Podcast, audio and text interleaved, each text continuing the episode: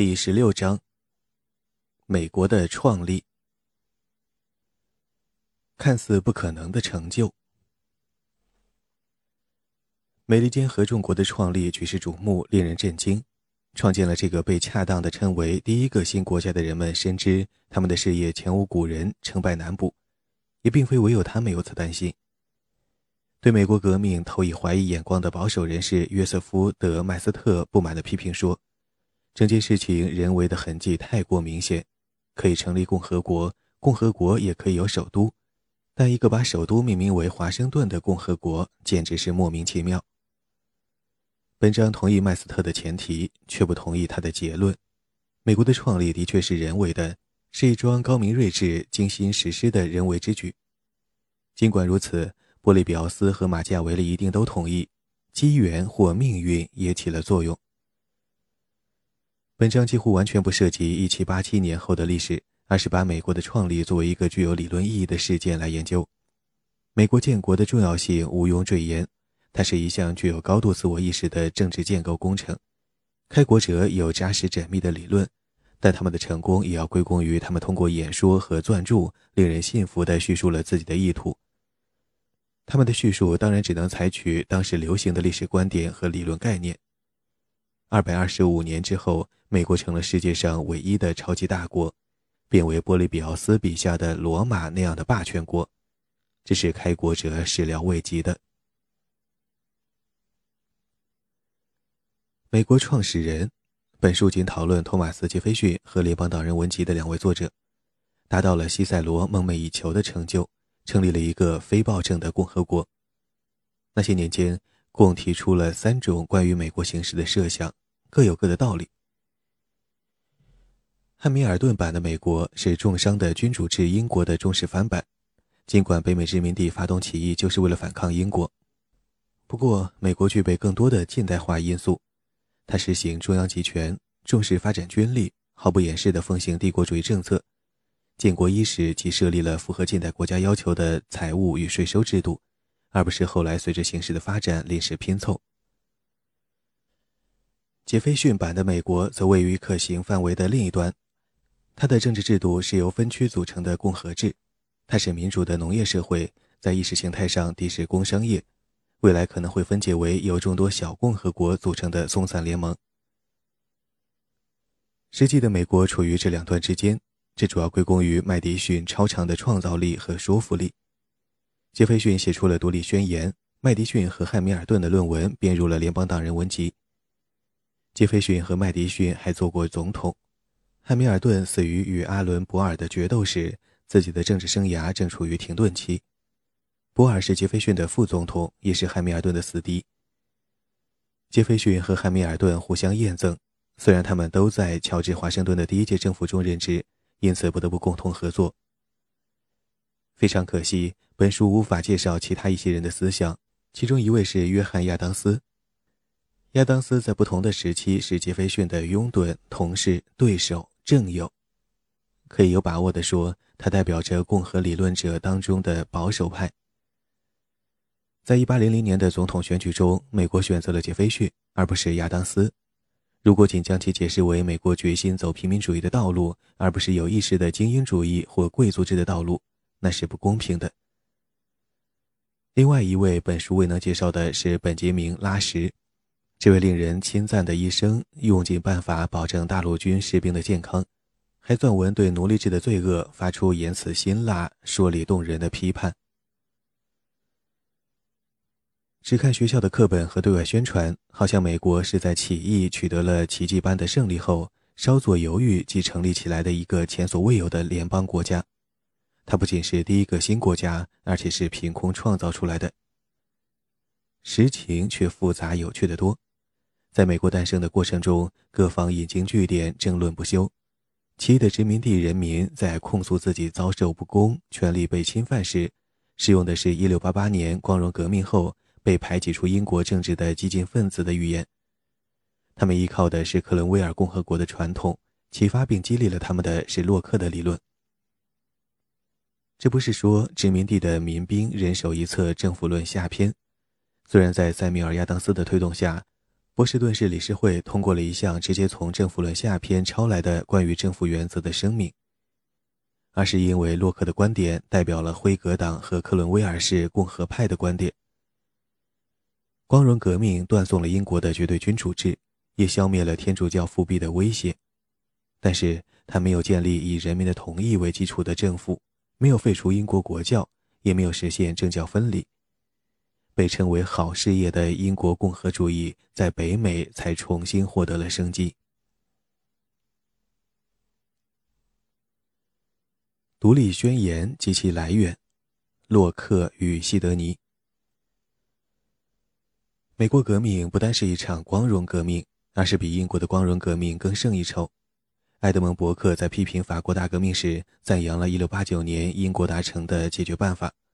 他说：“辉格党人说的对。”他们发动的完全是一场防御性、恢复性的革命，目的是保护古老的限制不受攻击，而不是确定人民有权任命威廉和玛丽做国王。如果我们人民可以拥立国王，我们人民就可以废除国王，这样国王就成了被人民呼来喝去的奴仆。洛克的观点与伯克截然对立，他认为统治者本来就应该为人民服务。杰斐逊也这样说过。他在1774年的英属北美权利综述中，直截了当地向乔治三世指出了这一点。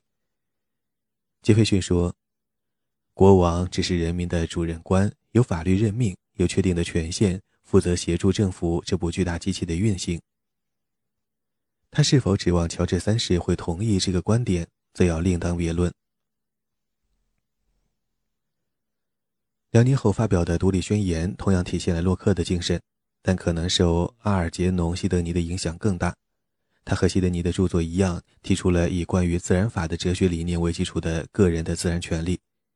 与其相交织的还有集体自由的思想。这个思想来自以哈灵顿为代表的共和派，并可进一步追溯到塞内加和西塞罗的学说。它指的是自治的公民的权利，不是臣民不受君主干涉的自由。独立宣言既论述了公民美德，也论述了自然权利，二者互不矛盾。只有评论家大伤脑筋，因为找不到杰斐逊论点的出处。杰斐逊自己似乎觉得这根本不算问题。有人问他是什么启发他写了独立宣言，他回答说他吸收了时代的共识，并列举了亚里士多德、西塞罗、洛克和西德尼的名字。一般来说，抬出上帝的名号是为了印证君主的神授权利，不能以此来说明美国人民得到了神授的权利，能够获得自然和上帝的法律赋予他们在世界民族之林独立平等的地位。但独立宣言对此处之泰然，他引用历史和哲学的时候毫不担心人们会据之达成不同的结论。他列举英国人古老的自由和古老先知的美德时，也提及了自然权利。但在现代人的眼中看来，那似乎与通常理解的自然权利完全不是一个概念。如果人有自然的权利，可以随时重塑机构制度的话，旧时成规的权威就不可能很大。这也是伯克对支持法国大革命的英国人的一条批评。也许可以争论说。盎格鲁撒克逊英国的最初限制已经体现了自然和上帝的法律，以此来勉强自圆其说。杰斐逊似乎有时就是这样想的，近人对此却比较难以接受。不过西塞罗就认为，斯多葛派哲学的教诲与罗马的先辈之习惯别无二致，足见杰斐逊其道不孤。提到西塞罗，也使我们想到。政治演说的要求与抽象哲学的要求大不一样，所以我们对独立宣言在思想上的各种渊源并不生疏。他们是：一六二九年的权利请愿书，一六八九年的权利宣言与权利法案，西德尼的论政府，洛克的两篇政府论，孟德斯鸠的论法的精神，布莱克斯通的摘要。这是一本大学用的古典文献读本。包括亚里士多德、西塞罗和塔西佗的著作，还有近代苏格兰哲学，包括休谟的政治论文。另外一个重要的因素是美国人的宗教感情。整个大英帝国中，唯有在费城，犹太教徒和天主教徒能够和他们的新教徒邻居一样自由的精神。不过，即使杰斐逊本人可能是自然神论者，不是正统的基督徒，大部分美国人在道德与政治上还是基本上属于加尔文派和奥古斯丁派。那时的政治家接受的教育使他们相信神启是对自然启示的加强，因此他们不想突出基督徒思想家与信奉多神教的思想家在政治上的不同，而是强调他们的相同之处。用后来的话说，他们寻求的是重叠的一致，使政治行动得以在不同信仰均能支持的共同原则的基础上进行。后来的撰著将自由派对个人自由不受政府压迫的重视与共和派对自治公民集体自由的关心严格区分开来。这个区分在邦雅曼·贡斯当1818年写的论文《古人自由与今人自由之对比》。中得到了充分阐述。在公司当的文章发表前，人们并不特别注意这个区分，但如果对一个18世纪晚期的美国人谈到这个区分时，他很可能会说：“美国人两种自由都需要，只有古人的自由而没有今人的自由，会摧毁经济自由，侵犯良知权，退化为多数人的暴政。”只有今人的自由，却没有古人的自由，会剥夺我们人民这四个字代表的公民自治权。此话显然有理。注重公民采取集体行动能力的美德政治，与注重不干预个人活动的权力政治之间不会发生矛盾，除非其中一个走极端。麦迪逊说：“政治在于折中。”此言表达了他不愿走极端的明智态度。杰斐逊至少在他写的信件中表现得更希望走极端，虽然他明白在实际生活中需要依常识行事。如果美国人不能自治，陷入无政府的混乱，或者和他们控诉的英国政府一样彼此剥削压迫，那么他们的起义就是一场灾难。新的宪政秩序必须既是洛克式的，也是共和制。既要保护个人权利不受政府过分干预，也要确立制度，使政府得以在权限内有效施政。在美国宪法中，可以明显看出，有的矛盾并未解决。最严重的问题是奴隶制，因为它对美国团结造成了长期的破坏。把奴隶制与人生而自由平等的概念调和起来，并不需要多么聪明的头脑，只需要愿意接受被奴役的黑人只能做奴隶的思想。或者坚信上帝诅咒了韩的儿子或该隐的后代。古代多神教社会意识奴隶，不准妇女参与政治生活，以贫困或道德低下为理由，把人口的一大部分排除在政治生活之外。但这些恰好是那种社会中公民自由的基础。信奉多神教的古代基本上不相信人生而自由平等，信奉基督教的近代却奉行这一观点。独立宣言就此做出了明确宣誓。可是洛克本人就曾为北美的一个殖民地撰写过一部以奴隶制为基础的宪法。多少世纪以来，基督徒作者也找到了各种办法，辩称奴隶制与斯多葛派哲学及基督教关于自然平等的思想并行不悖。说明，这里洛克写的宪法是指卡罗莱纳宪法。任何对美国革命史的叙述，都少不了对革命以及革命者的动机的叙述。苛刻的说法是，美国革命之所以发生，是因为一些殖民者既想享受英国军队的保护，又不想为此缴纳税赋；还有一些殖民者想灭绝当地的土著居民，把他们的土地据为己有，不想遵守宗主国政府规定的已经很宽松的限制。这种说法无疑有其根据。换一个不太苛刻的角度来看，革命爆发的原因是，一个欣欣向荣、自信强大的人民习惯于自己管理自己的事务，不愿永远遵从宗主国政府关于殖民地与宗主国关系的观念。特别是在当时，英国政府在欧洲与法国和西班牙交恶，在印度次大陆和远海也卷入了冲突之中，因此无暇顾及北美殖民地的需要。无论动机如何，美国独立都是早晚的事。北美商业的增长，对更多土地的需求，来自英伦三岛以外国家的移民，这些都肯定会削弱甚至切断殖民地先前与英国在政治上的联系。喜欢研究所谓的反事实历史的人可能会猜想，如果英国换一个比当时诺斯首相的政府更灵活的政府，也许就能在北美殖民地实现加拿大式的结果。但这种想法可信性不大。除了杰斐逊希望建立共和区之外，美国建国的主要人物中没有一个人认为直接民主切实可行。包括杰斐逊在内的所有人都不认为有可能在全国范围内实施当时所理解的民主。参与组建这个新生共和国的人没有一个是经济平等主义者。下面会看到，就连托马斯·潘恩都不相信经济平等。机会平等则另当别论。如果财产权稳固，人人都按劳取酬，那么不同的人在才能、精力和运气方面的不同，就会导致他们经济状况的不同。对此也有反对的声音，许多反联邦主义者热心拥护民主，认为应赋予地方立法机构像雅典公民大会那样的权权。他们和雅典人一样，认为这样可以保护普通人的利益，使其不受富人的剥削。这好比从债务人的角度来看与债权人的关系，希望提高通货膨胀率，减免债务。杰斐逊更加信任普通人的智慧，更加全心全意地支持阿尔杰农·西德尼的观点，不太担心劳苦大众会企图抢夺有钱人的财产。后来的历史表明，最激烈的抱怨美国宪法有意对他们不利的中间阶层得以利用选举制度表达意见，通过竞选获取公职；许多贫穷的农民则得以开发本来属于北美土著的土地上几乎是用之不竭的资源。人们发现，对于财产的神圣不可侵犯，普通人重视的程度丝毫不逊于别人。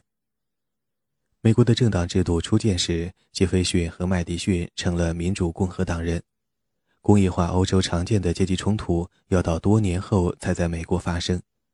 当时，美国的政治形势是围绕着地区、族裔和文化领域中的利益冲突形成的，不利于以阶级为基础的全国性政党。本书只讨论美国的诞生，从杰斐逊和独立宣言开始，接下去谈美国宪法的确立，最后将介绍杰斐逊和汉密尔顿那些未得到采纳的主张。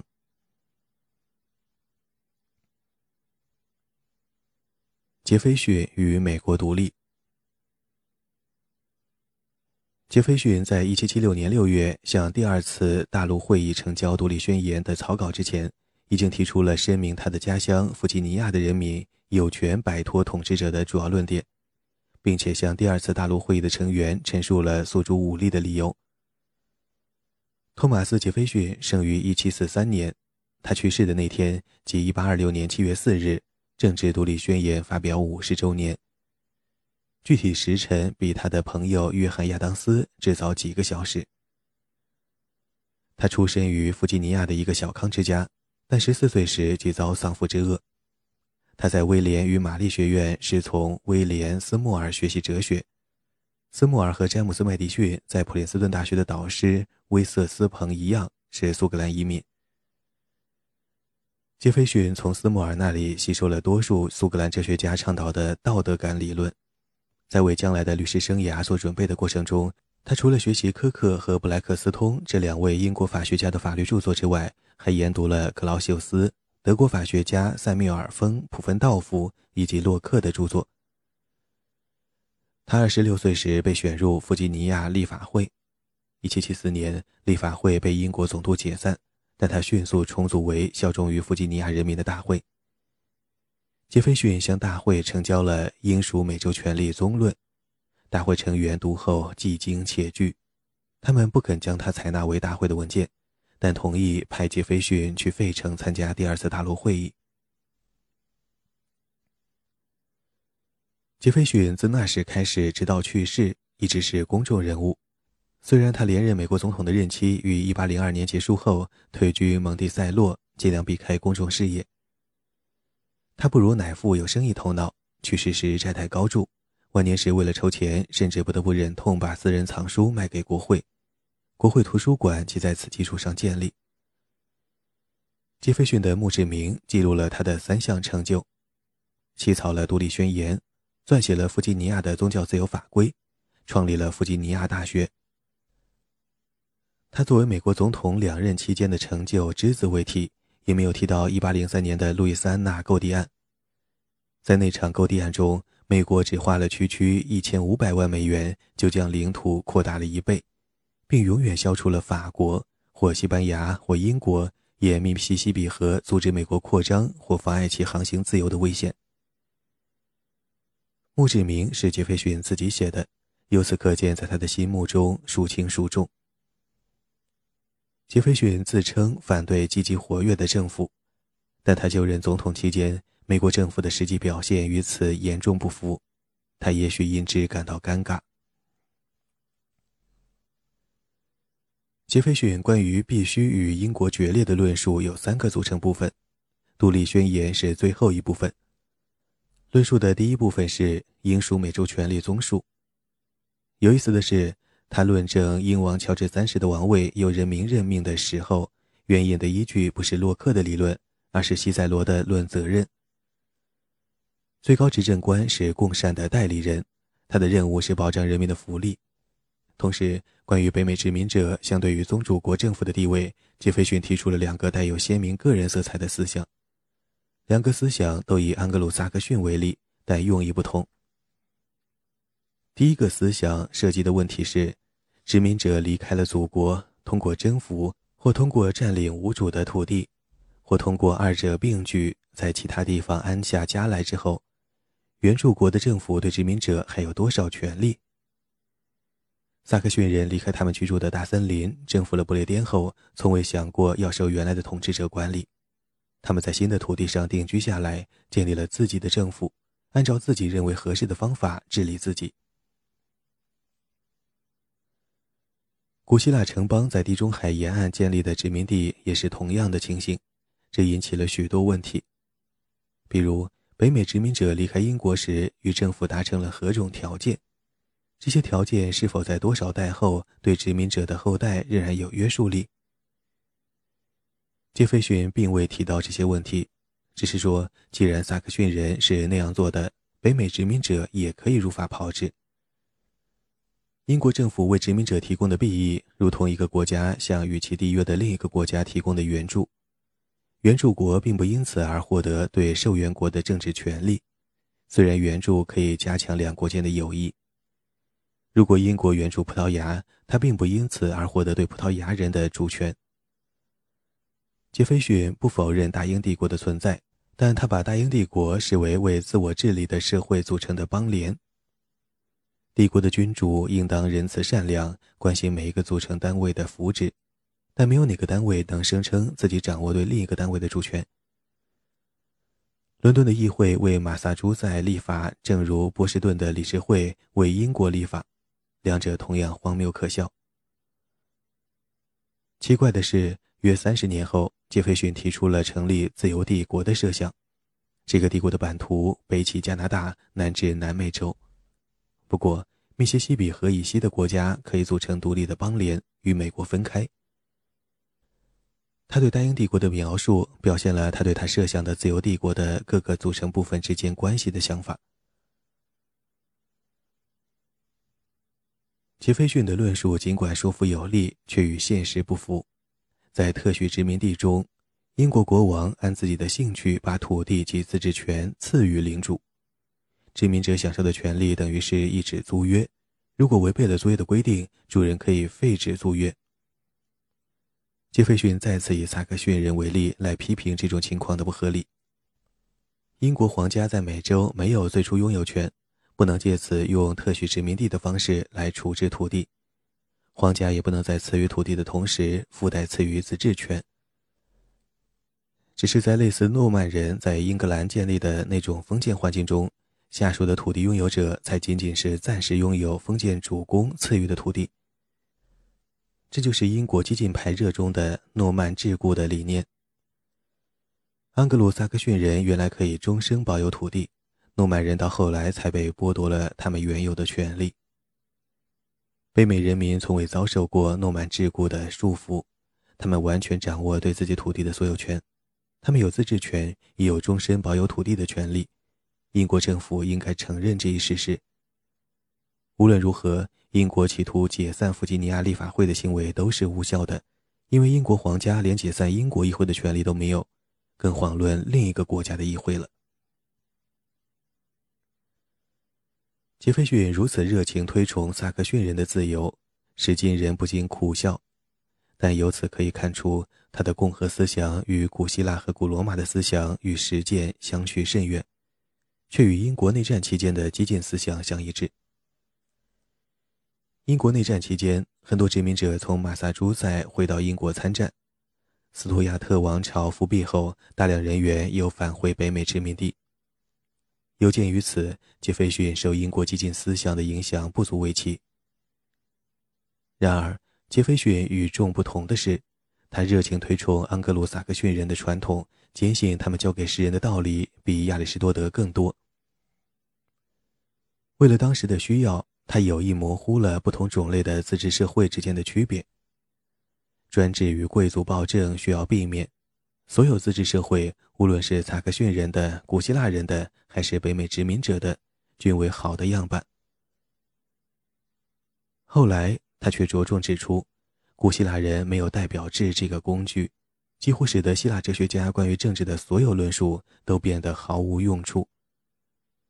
至于英国政府，国王对自己的作用认识正确时，他就是好政府；国王压迫议会或贿赂收买议员的时候，他就是坏政府。不过，杰斐逊从根本上反对君主制，也坚决抵制他的政敌在美国建立君主制的企图。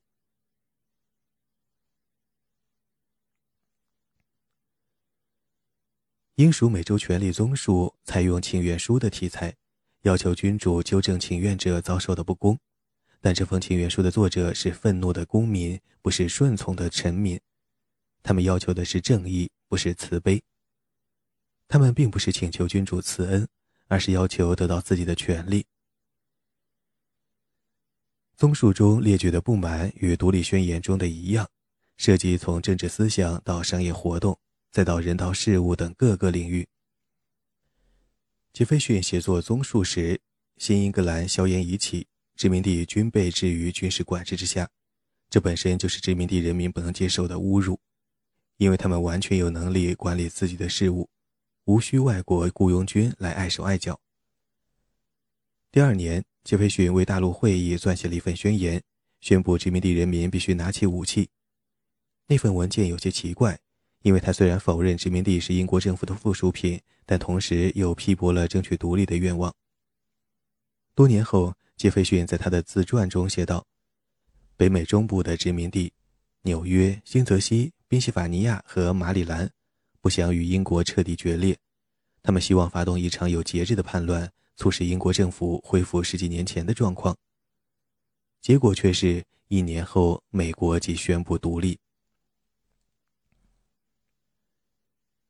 今天，独立宣言的意义远远不止隶属对英国政府的不满，以及宣布殖民地自认为独立的国家，就此与英国脱离关系。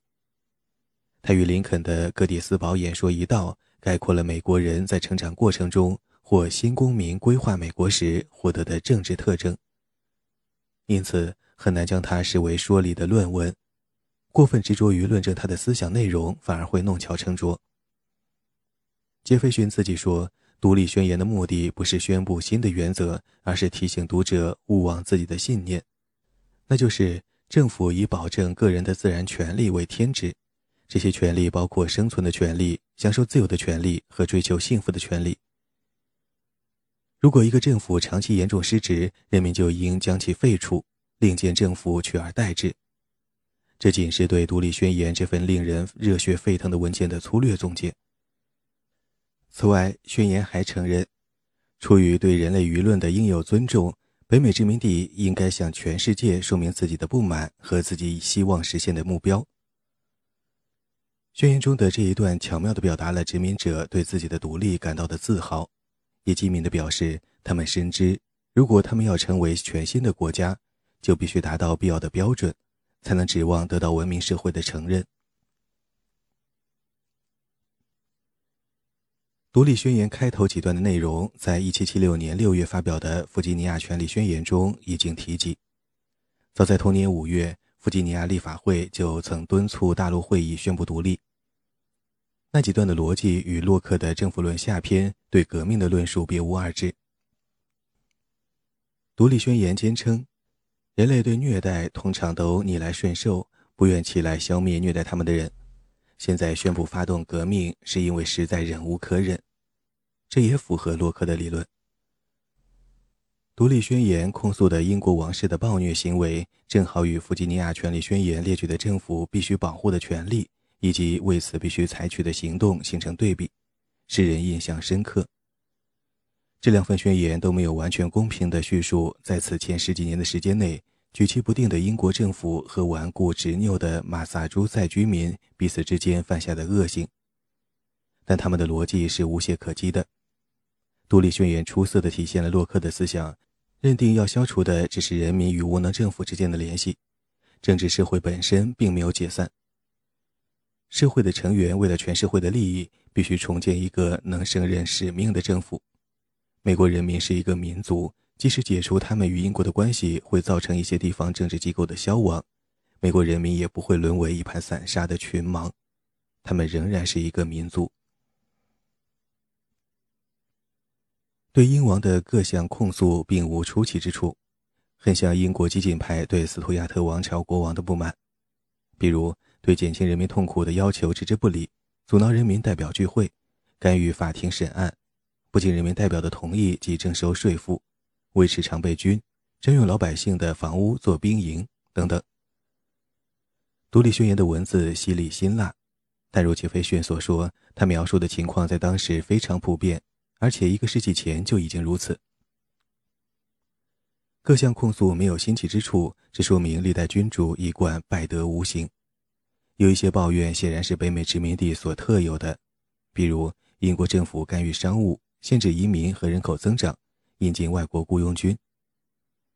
还有一项北美殖民地特有的不满是乔治三世放纵残酷无情的印第安野蛮人攻击我边疆居民，而众所周知。印第安人的作战规矩就是不分男女老幼，是非曲直，格杀勿论。独立宣言发表时，独立战争已经打了一年多。殖民者之所以最终赢得了胜利，主要是因为英国人不愿意为争取胜利而投入必要的资源。殖民者自身的作战能力和组织能力其实都乏善可陈。在约克镇战役的关键时刻，他们还得到了法国人的援助。当时离法国大革命爆发尚有六年的时间，法国人并不想在新大陆或任何其他地方建立共和国，但很乐意给英国人捣乱，好为七年战争中法国在美洲和印度的失败报一箭之仇。殖民者的胜利并非毫无悬念，大陆会议光是为组建一支能战斗的军队，并给他提供军费，就费尽九牛二虎之力。然而。英国人不愿意为赢得惨胜而浪费资源，此乃正确的决策。只要美国不独立，就永远不太平。为了抓住北美那十三个最靠南的殖民地而应付没完没了的游击战，太不值得。殖民者终于能够创建新的宪政秩序了，那么他们为了何种原因会建立何种宪政秩序呢？对这个有意思的问题提供了答案的是美国宪法。不是宣布战争结束的1783年至1784年的巴黎条约。从独立到第一个新国家，北美各殖民地为了推翻英国对他们事务的控制，团结了起来。但他们成为了合众国的州之后，谁也不愿意让别的州干涉自己的内政。1781年的邦联条例是殖民地独立战争的根据。他规定了共同的外交和防御政策，并宣布各殖民地会永远联合在一起。条例还规定，各州之间可引渡犯人，对彼此的行为需完全信任。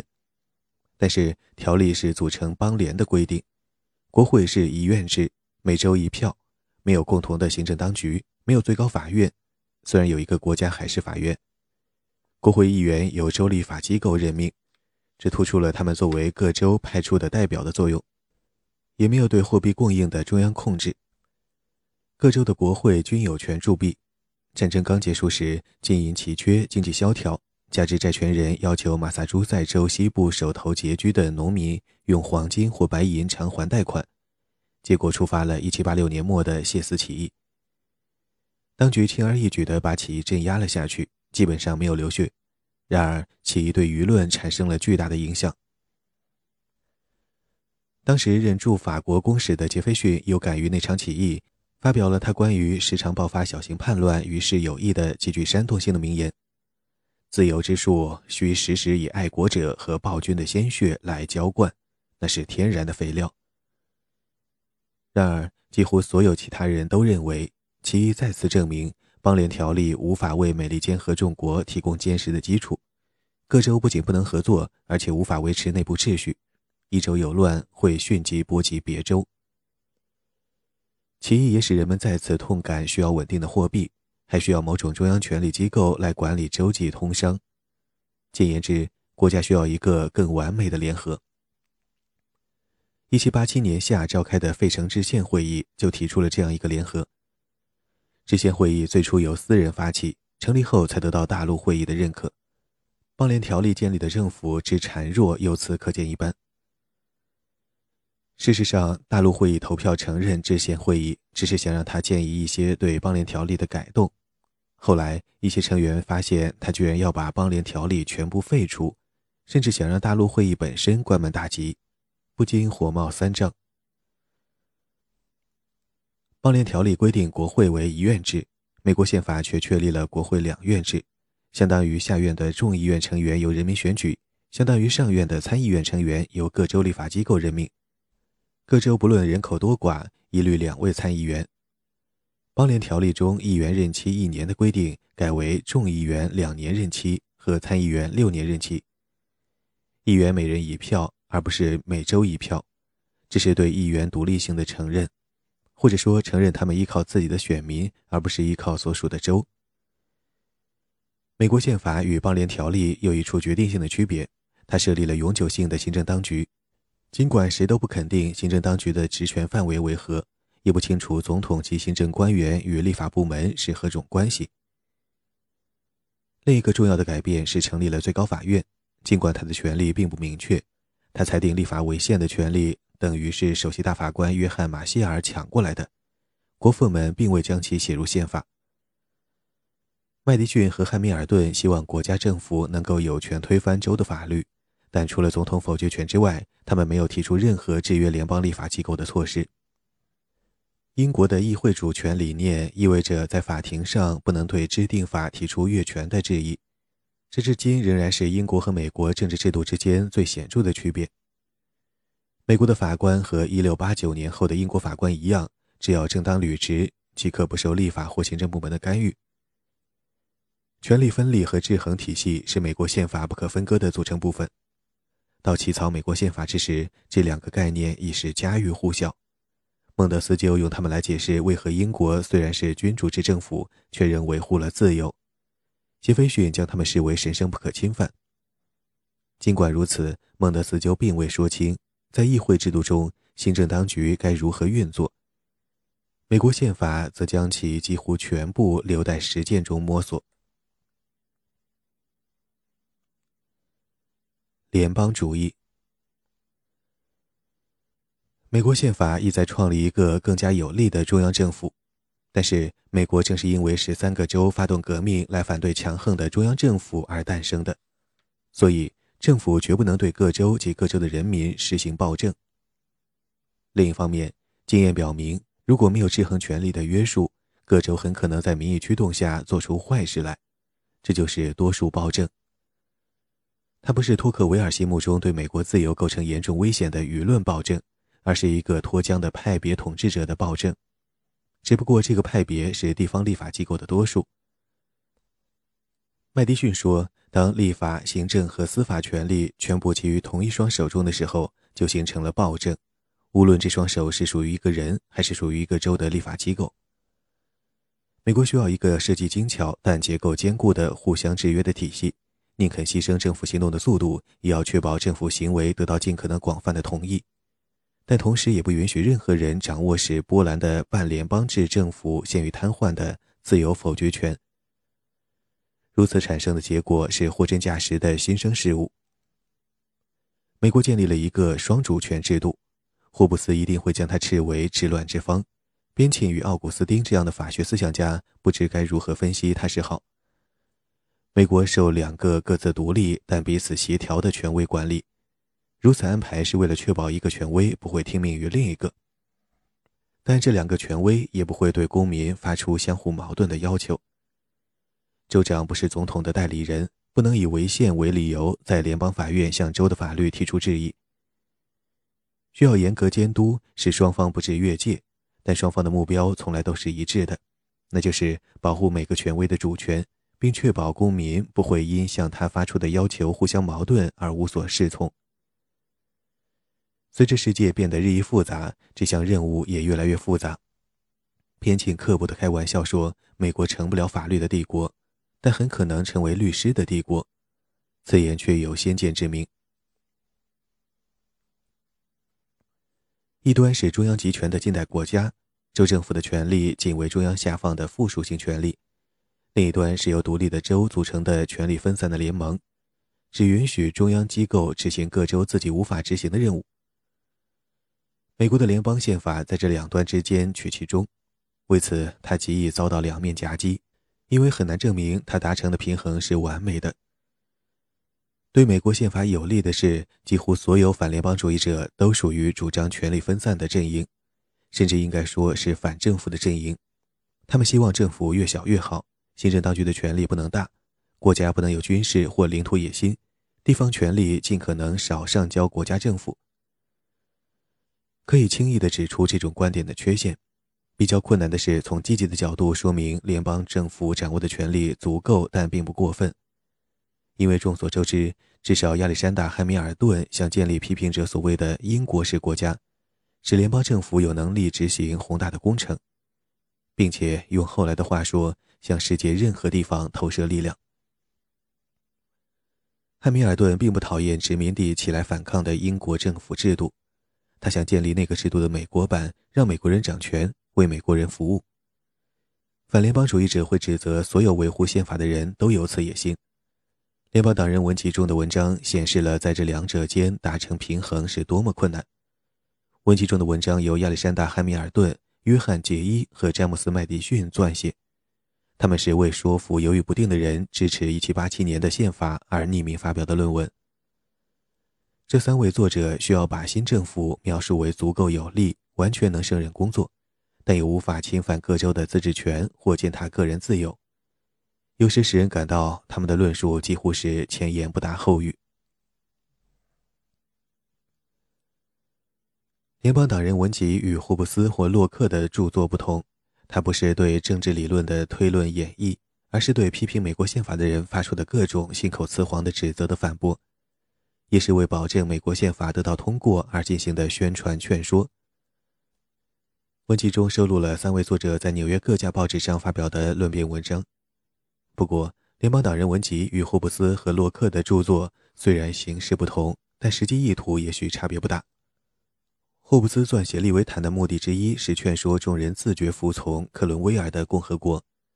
洛克的两篇政府论很可能是为查理二世的敌人希望在1683年发动的起义的辩护。然而，在政治理论上，联邦党人文集更接近马基雅维利的论理为孟德斯鸠的论法的精神。以及比他们更早的西塞罗的演说词。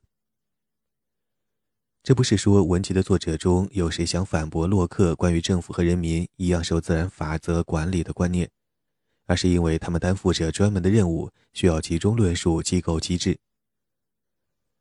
联邦党人文集的作者们需要解释并捍卫的观点是：美国宪法创造了一个由平民共和国组成的联邦，它既是由许多共和国组成的共和国。也是一个单一的国家。文集中收录的汉密尔顿的文章最多，但在原则理念上，他借重了麦迪逊对宪法目的的深刻理解。詹姆斯·麦迪逊说到美国至今仍在使用的宪政机构的设计，詹姆斯·麦迪逊绝功至伟，无人能及。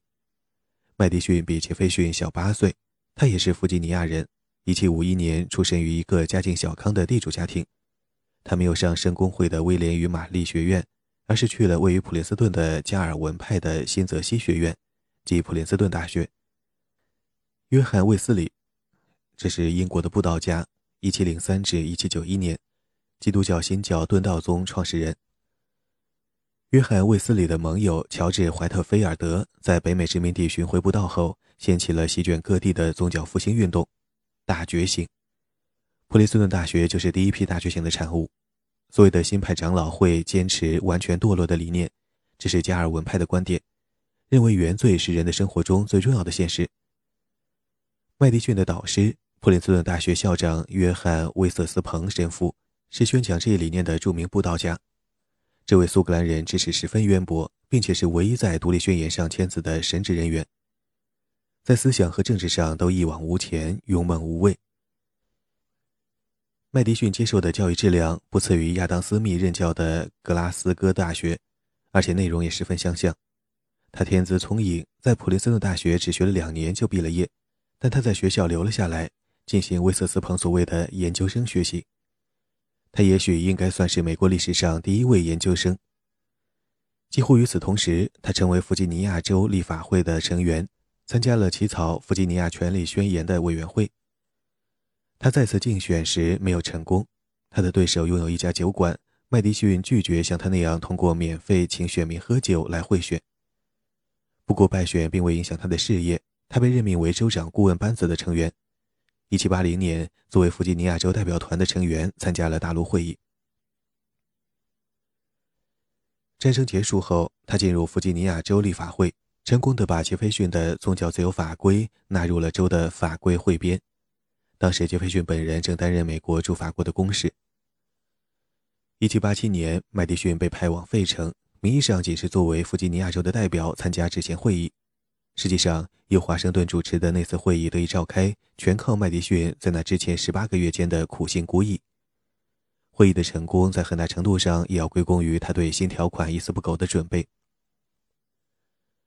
他被誉为宪法之父。不仅是因为他成功的使之前会议通过了宪法，也因为他后来为了劝说心怀抵触情绪的各州接受宪法而做的大量工作。在马萨诸塞州，他许诺提出一项权利法案，这才换得了选民对宪法的接受。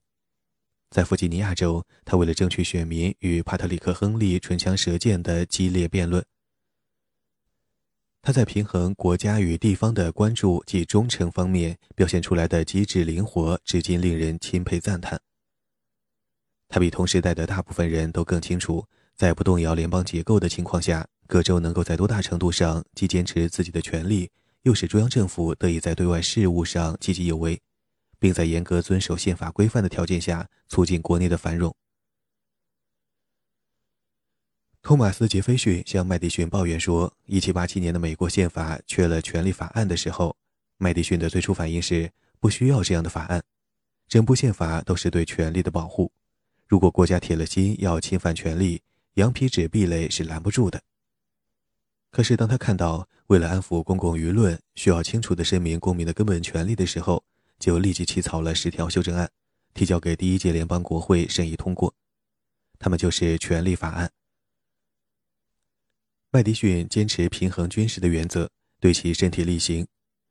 当捍卫州权利的人宣布各州可以废除联邦立法的时候，他表示坚决反对。但他也痛斥约翰·亚当斯1789年签署的关于处置外侨与煽动叛乱的法令，并公开敦促弗吉尼亚州议会尽一切手段提出抗议，除了不能宣布废除法令或脱离联邦。作为杰斐逊总统的国务卿。他功劳卓著，路易斯安那购地案得以成功完成，他的精微细致起了至关重要的作用。那次他当断则断，杰斐逊犹豫是否应争取修宪，好使他有权敲定路易斯安那购地案的时候，麦迪逊力主不必修宪即可采取行动。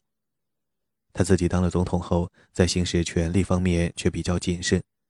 对于成立中央银行来控制货币发行量以推动经济增长，他仅是勉强同意。他作为战争领袖的表现好坏参半。他本不想和英国打仗，因为美国完全没有准备好。但当战争避无可避的时候，他竭力减轻了英军烧毁白宫之类的灾难对美军士气的打击。战争的最后几周，美军打了几场胜仗，麦迪逊马上大张旗鼓地宣传庆祝，结果后人以为是美国打赢了1812年的战争。事实是，双方的军队同样无能，打了个平手。其中唯一的亮点是加拿大人不费吹灰之力就击退了美国的几次入侵企图。1817年，麦迪逊的总统任期结束。自那时起到他1836年辞世，他的生活过得平静而愉快。他照管他在蒙彼利埃的庄园，他的庄园离杰斐逊在蒙蒂塞洛的家只有25英里，骑马很快就到。他和妻子多莉伉俪情深，对自己参与创造的国家也不无关心。他不止一次说过，他不想在垂老之年还参与国事。因为他担心年过七十的人，即使不是真的老朽，也会被别人视为老朽。